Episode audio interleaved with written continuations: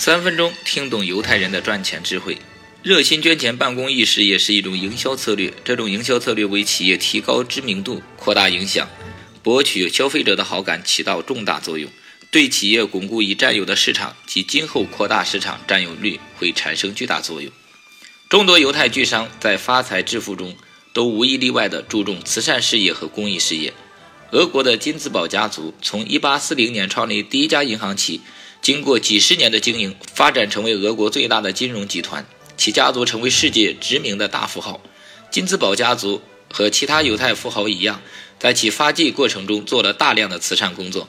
他在获得俄国沙皇的同意下，在彼得堡建立了第二家犹太会堂。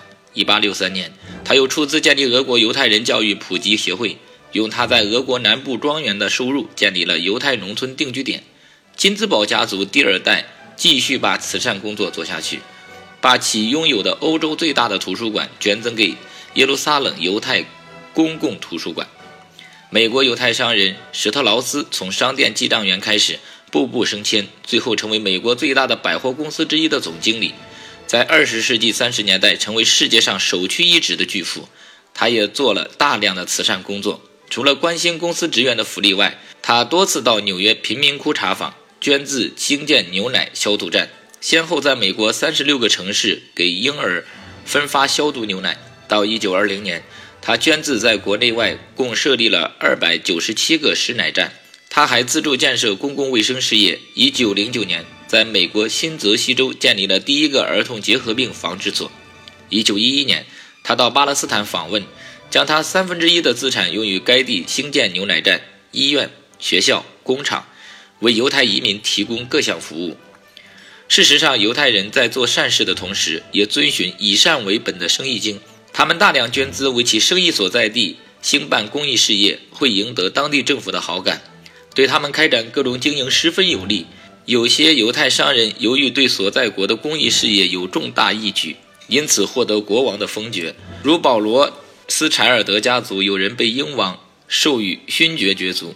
有些犹太人还获得当地政府的优惠条件。如开发房地产、矿山、修建铁路等，从而扩宽了赚钱的路子。归根结底，犹太人热心捐钱办公益事业是一种营销策略。这种营销策略为企业提高知名度、扩大影响、博取消费者的好感起到重大作用，对企业巩固已有的市场及今后扩大市场占有率会产生巨大作用。犹太商人从来都把以善为本作为一项重要的经营策略。除了与其民族的历史背景有关外，这也与他们对人生的认知有关。他们认为人类的内心都有希望被人注目、受人重视、被人容纳的愿望。